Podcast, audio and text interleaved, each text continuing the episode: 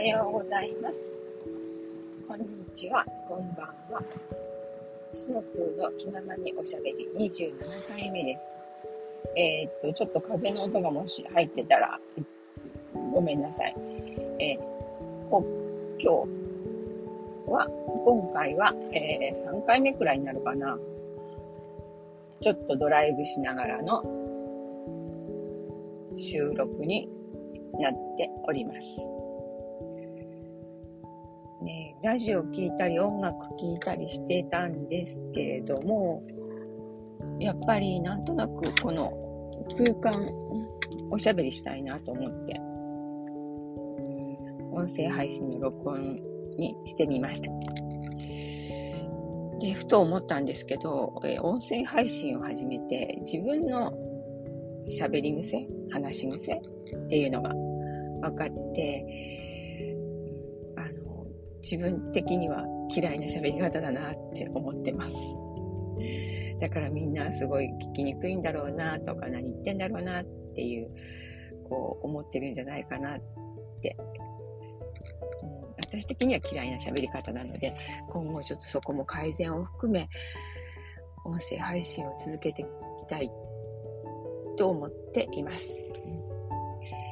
でね、今日はね、なぜ今、車を運転しているかというと、昨日、えー、夫の誕生日プレゼントを買いに行った時に、たまたま私の、あの、アップルウォッチのカバーとベルトを、もう何年も、何年もっていうか2年 ?2 年くらい買えないでいたので、夫が、もうじゃあさ、って言って、3ヶ月前倒しの誕生日プレゼントにしてあげるよということで、買ったんです。うん、そこが私たち夫婦のいつものおっちょこちょいというか、考えなしというか、その行動なんですけれども、買ってみて途中で気づいたんですね。あの、帰り道。あれって。私のサイズ違くないって。で、お店で確かサイズを確かめってたんですけれども、ちょっとわからなくて、まあ、多分大丈夫だろう。アップルウォッチ6だし、って言って、これだからって言って、なんか、何の気なしに買っちゃったんです。そしたら、帰り道で、私は助手席だったので、ちょっとちゃんと見ようってことになって、今かよなんですけど、見たら、あの、サイズ全然違ったんですね。4ミリも違ってました。だから、あの、今日、返品、もし、返品、もしくは交換ですね。うん、足りない部分はお金を出して、あの、交換してもらえ、あったら交換してもらおうかなと思って今、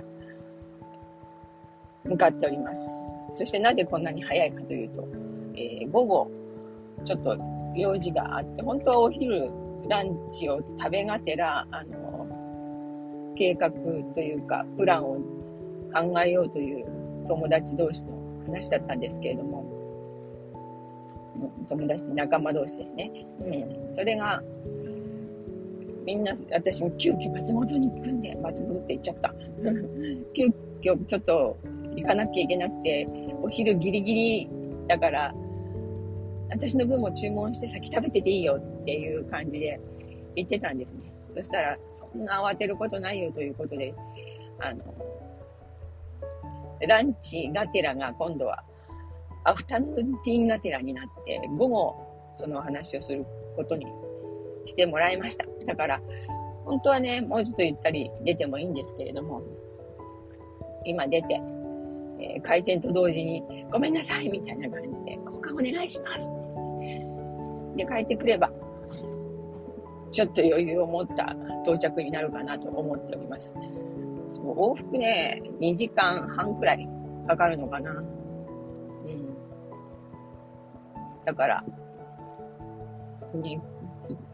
お店でお話をしたりとかしてたら結局3時間以上、往復で3時間以上かかってしまうので、あの、午後、アフタヌーンティーン、あの、でお話をすることにしてもらって感謝しております。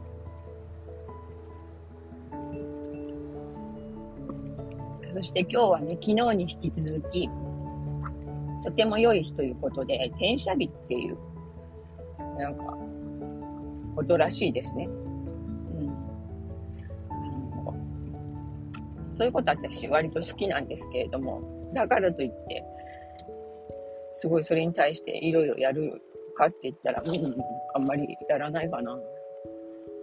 ん。そう。でもいいことだけはしよう。これやらない方がいいよって言われるものはやらない。いいよって言われるものに関しては、えー、できたらする。うん。この曖昧さっていうか、こう、なんて言うんだろう。どうでもいい感もいいんじゃないかなって思うんですよ。もうそれに縛られ、いい日だから絶対これをするんだって言って縛られちゃうと、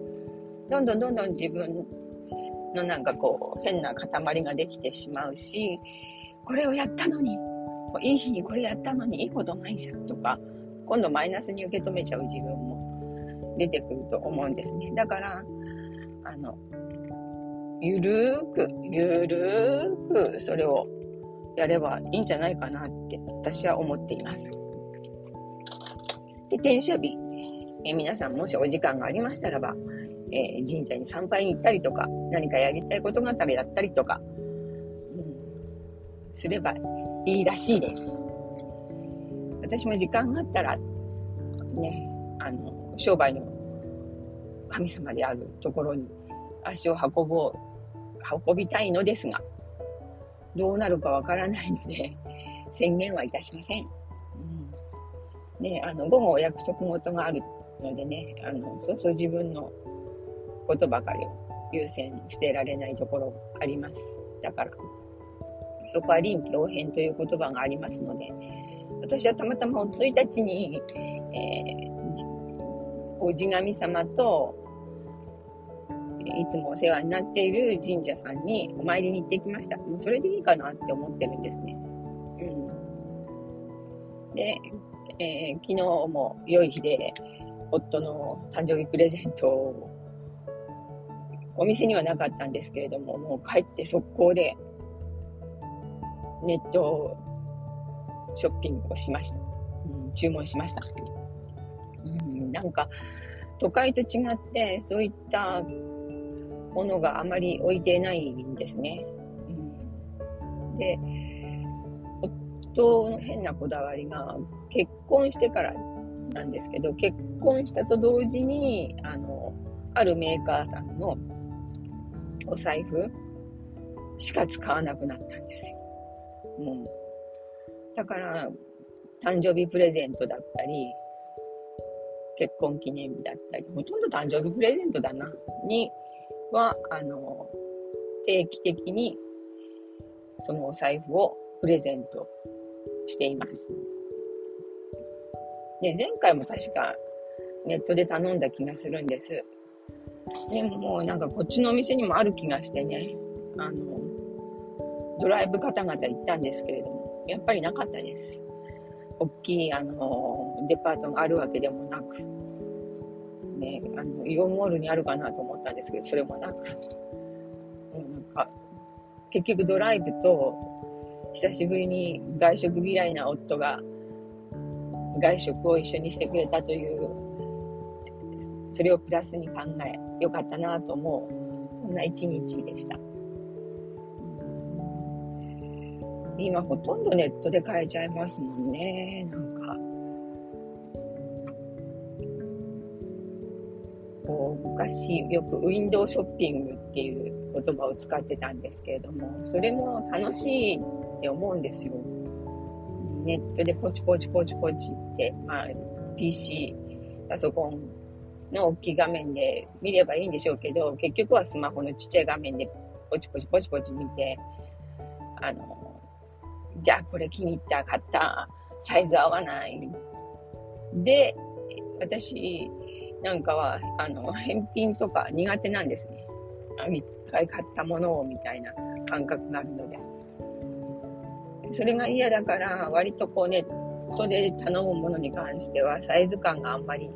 気にならない。洋服だったりね、そういうのは、物を注文したりしてます。だから靴とか、そういうものに関してはもう直接買いに行くこ行くようにな、行く感じですね。なのになぜ今日、今回、この Apple Watch を失敗したか。そこです。そこは私たち夫婦の大丈夫じゃない感覚が招いた結果です。で、いつもだったらね、これ、しょうがない。ちょっと夫のアップルウォッチにだったらつくんじゃないみたいな感覚で、交換しにも行かず、そのままにするタイプだったんです、私ね。めんどくさがりっていうのもあるし、それを言葉に出して、店員さんだったりお店に言うっていうのも、なんか恥ずかしい。逆に申し訳ないみたいな、変な、なんだろうね、その気持ちは。今思うとなんだろうって思うんですけど、それがあって、や、ほとんどっていうか全然やったことなかったんですよ。まあその場で気づけばね、あ、すいません、ちょっと違うんですって言えた、言えるんですけど、一回買ってきたものに関しての返品ってできない人間だったんです。うん。それがね、ここ数年で違うものは違うって言えるようになって、もちろん自分が間違えたので、申し訳ありませんっていう言葉はつけます。で自分が間違えてなくて間違えた場合にはもうあの言えるようになりました。それって本当に些細なことなんですよね。そんそんなことかよって思う、ね、思う方もいると思います。そんなのさあ、いいはいいことじゃんって思う方もいると思います。その一言が言えないで、ああ、もうやまやまやまやまやって抱えちゃう人もいるということです。私だけじゃないと思うんです。結構いると思うんですね。でもそれをね、あの、ちょっと変えるだけで、本当に大きく変化する。うん。というのを痛感しております。だから今回もきちんと、あの、夫曰く、次に向こうに行く時でいいんじゃないの？っていう言葉が出ました、夫は。でも、ね、あの、クーリングオフじゃないですけれども、そんな何日も経っていくらレシートがあったってね、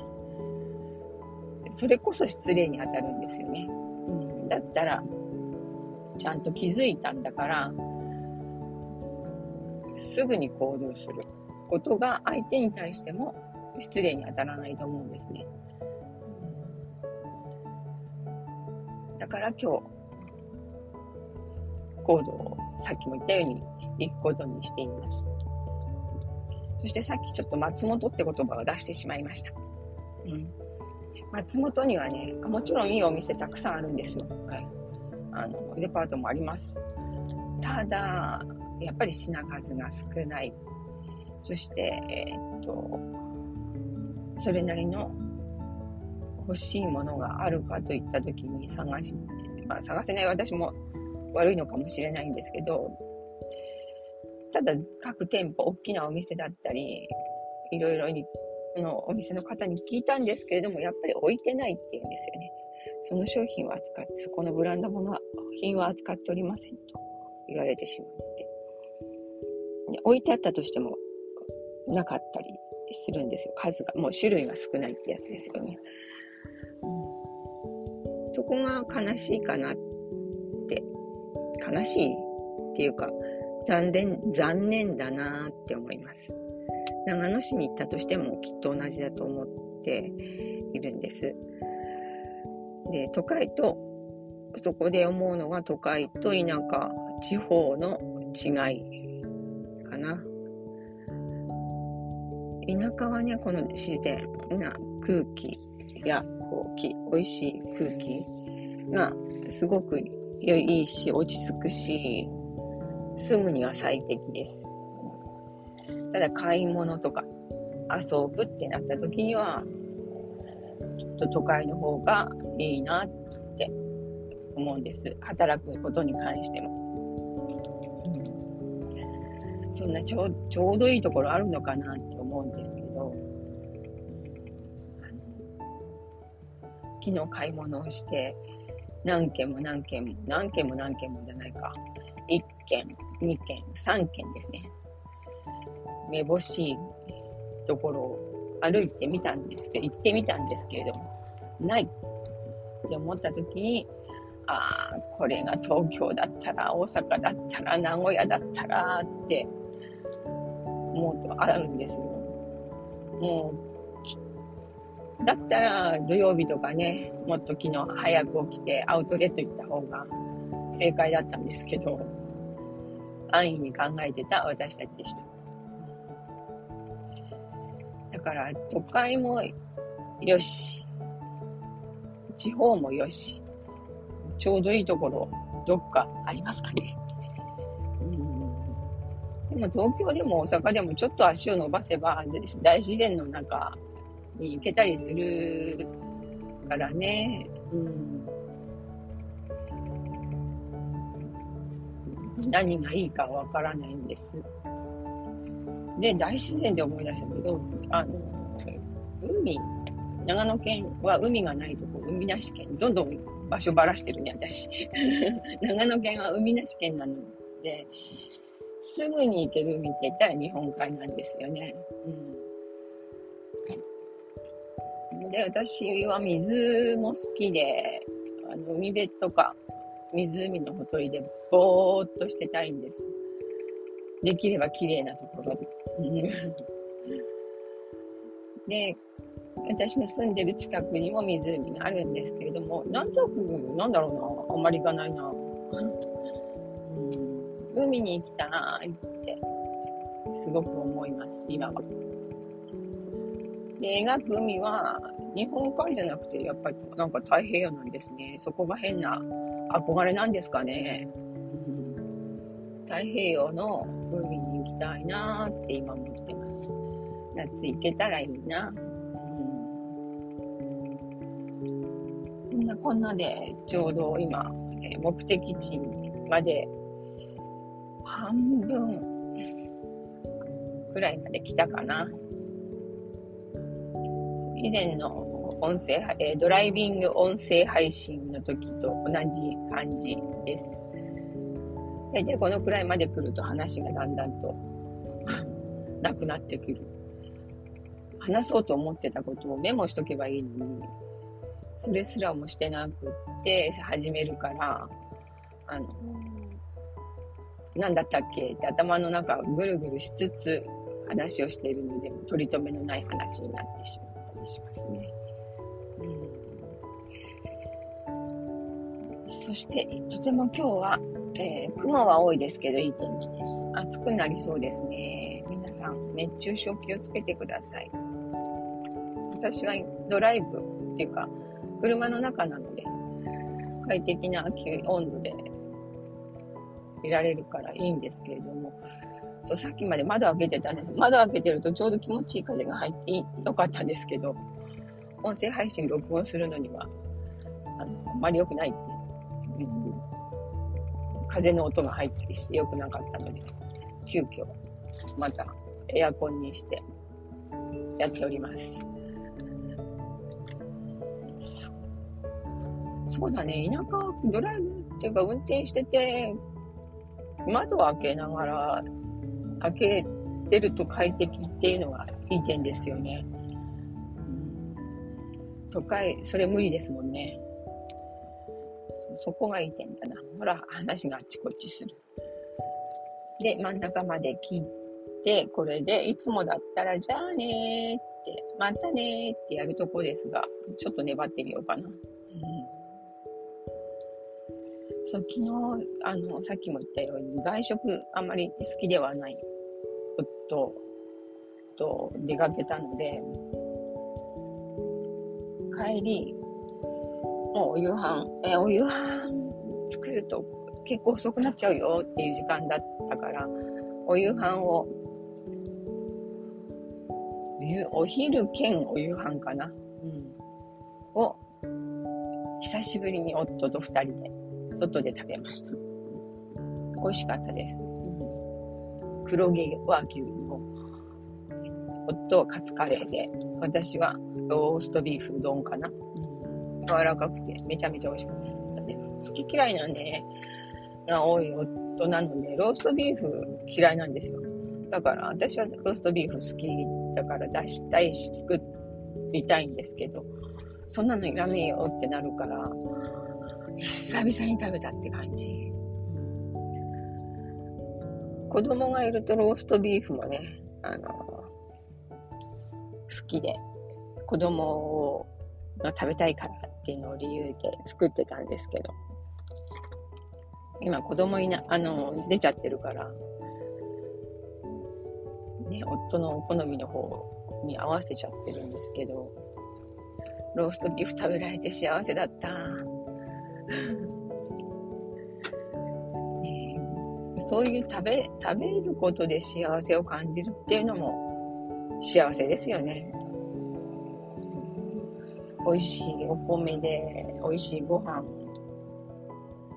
美味しいお水、それを感じることも幸せな生き方だと思います。こんなにいいもの買えたとか、こんなに贅沢してるんだとか、いっぱい旅行行ったとか、いろんな価値観はあると思うんですけれども、日頃のちっちゃなこと、ほんの少しのことに感謝を向けられることが一番私は大事かなって思うんです。それとね、そう、あの、SNS 上で私の知り合いの方が、プしてたかな。あと、自分で過去に書いた文章を見たときに、こう、自分をよく見せようと思って、つく嘘で塗り固められている生活。友達を陥れようとする嘘で、の生活をしているっていうのは、ただの、あの、なんていうのかな、自分、自己満足であり、いつか絶対自分に返ってくると思うんです。うん、今みんな、その方っていうか、そういう方、ちやほやされてるかもしれませんけれども、いつか自分に返ってくる。どんな形かはわからないです。そう思うんです。ね、自分も、なんか、そんな人を陥れるとか、そんな嘘は、そういう嘘はついたことないけれども、やっぱり、そんな清廉潔白な人間ではないので、いろんな、こう、知らず知らずに人を傷つけたりとか、自分のわがままで行動して迷惑をかけたりとか、そういうことあったと思うんです。だから、あの、えー、なんで私こんな目に遭わなきゃいけないの？っていうようなこともありました。でもきっとそれはね、自分が招いたんじゃないかなって思うんです。うん。だから、それに気づけたから、こう、今は、そうじゃないっていうか、人を傷つけてとか、こう、踏み台にしてとか、そういう生き方をする人の鍵分けができられるようになった。何なんだってなるんですけど、うん。そう。それができるからこそ今周りにいる方たちが、本当に素敵な方たちばかりで、の向上心がいっぱいで、人の悪口陰で言う人もいなくて、ありがたいな。それって多分自分が変わったから、そういう方が周りに増えたんだと思うんですね。そうすると心地よく生きられる。うん。って考えると、やっぱり自分、すべて自分ですよね。だからって言って自己嫌悪に陥ったりすることはないと思います。うん、自分をもう大好きでいてあげてあげましょう。自分を抱きしめてあげる。それが一番大事だと思います。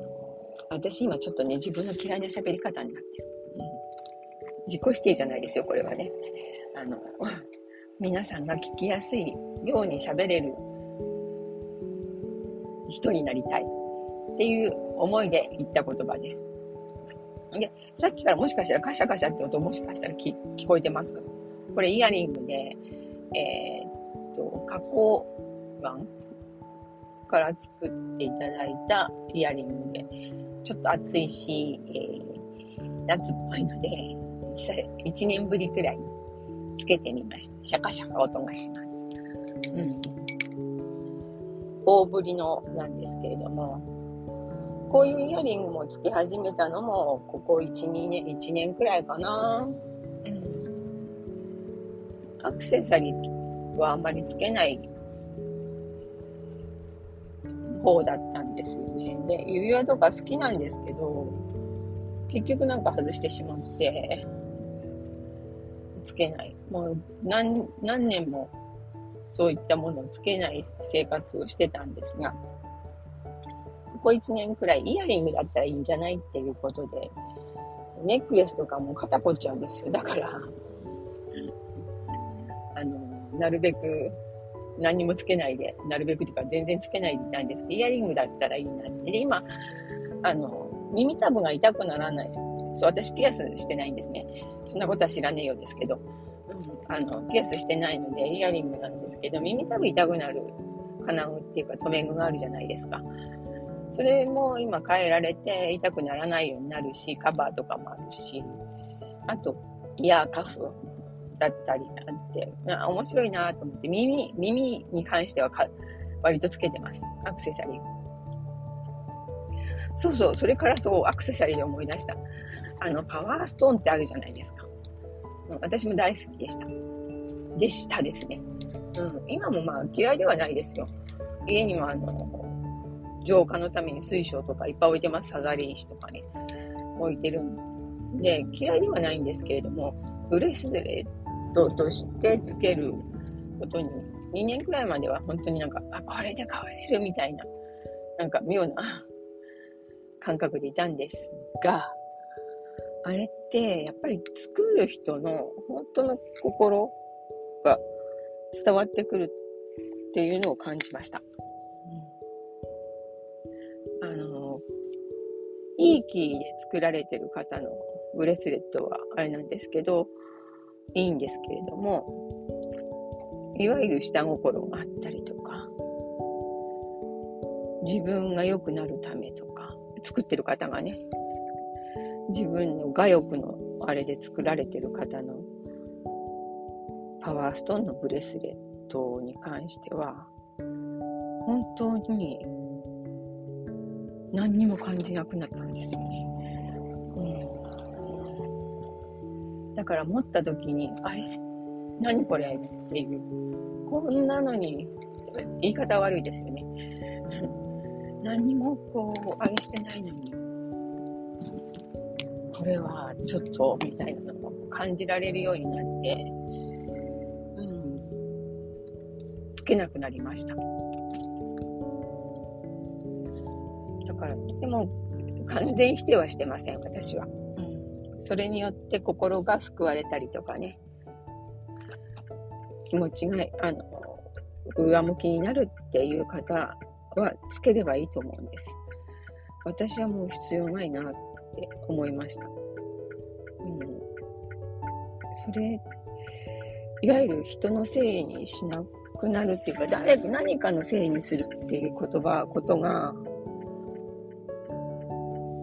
できるのがそういうものだったり、占いだったりすると思うんですね。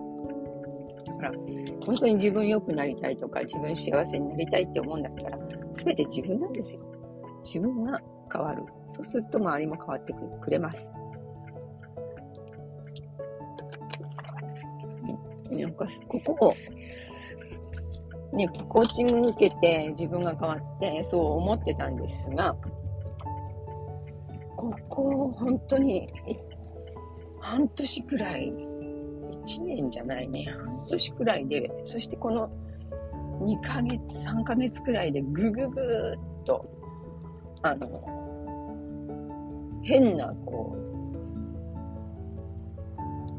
う、なんだろうな、いい変わり方、うん、いい機能を、えー、嗅ぎ分けられるようになったというか、うん。それにはなんか感謝してますね。これ不思議な感覚です、本当に。だから、でも本当に私、ピピピって言いましたね。キャー、ごめんなさい。本当に、あの、これって、占いが悪いとか、パワーストーンが悪いとか、そういうことじゃないんですよ。それに頼ってもいいと思うんです。それを言い訳にして楽になる人もいるから、それはそれでいいんです。ただ、それを言い訳で楽にな楽になって苦しくなったらそれを言い訳にしたりとかしたときに、結局ぐるぐる回ってるだけなんですよね。真実は変わらないっていう事実とか真実、真実、うん、は変わらないから、本当に変わりたい、本当に幸せになりたい、うん、いい方向に向かいたいって思ったら、自分を変えていくことが大切で、意識をね、意識を変えていくことですよね。そして自分を大好きになってあげること、まずは、そこが大事です。なぜそうなったかっていうか、いろんな原因があると思うんですよ。あの、ね、インナーだったり、ヒップノテラセラピーとかいろいろありますけれども、そういうので見つめ直してもいいと思います。で見つめ直すだけで終わっちゃうと終わりなんですよ。終わりというか変わらないんです。そこをよくこう考えて、もし、これを聞いていて、本当に変わりたいって思ってる。自分は本当に変わりたいんだよって思っている方がいましたら、あの、ぜひ、えー、占い系に行ってても、一回はちょっとコーチングみたいなのに目を向けてみてください。うん、自分ホリホリっていうのも、一回はちょっとコーチングやってみてください。それにはね、あの、一回では、一回ではって言っちゃったんですけど、一回でね、解決する問題でもないんです。うん。一回で答えが出るものでもないし、継続したからって言ってか絶対で、絶対はないです。でも、継続して何かが変わること、何かが変わったこと、自分がね、自分が何か変わったことっていうのは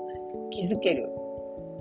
と思います。気づけるはずです。でも本当に思ってる人だったら気づきます。だからこそ、えー、体験してほしい。最低でもね、3回、4回かな。3回から4回は、あの、コーチングを受けてほしいと思います。私っていうのでは、私とかじゃなくてね、自分の周りでコーチングやられてる方だったり、プロの方がいらっしゃったら、その方のコーチングを受けてみるっていうことをしてみてほしいです。ぜひそうしてほしいなって思います。この返品っていう、あの、ことを今日のね、私が物を返す返品、交換っていうことから、ぐだぐだぐだぐだとお話をしてしまいましたが、こういうこと、こういう単純なことを、あの、できるようになるっていうことだけで変わるっていうことを皆さんに伝えたかったんです。うんだらだらと何分喋った ?30 分以上喋っちゃいましたけど、それが今日私が返品するにあたって気づいたことです。このダラダラ感も直していきますし、話し方も直していきます。えー、今後もまた、あの、聞いていただけたらありがたいと思います。今日も、あの、聞いていただいてありがとうございました。では、良い一日を。シナプーでした。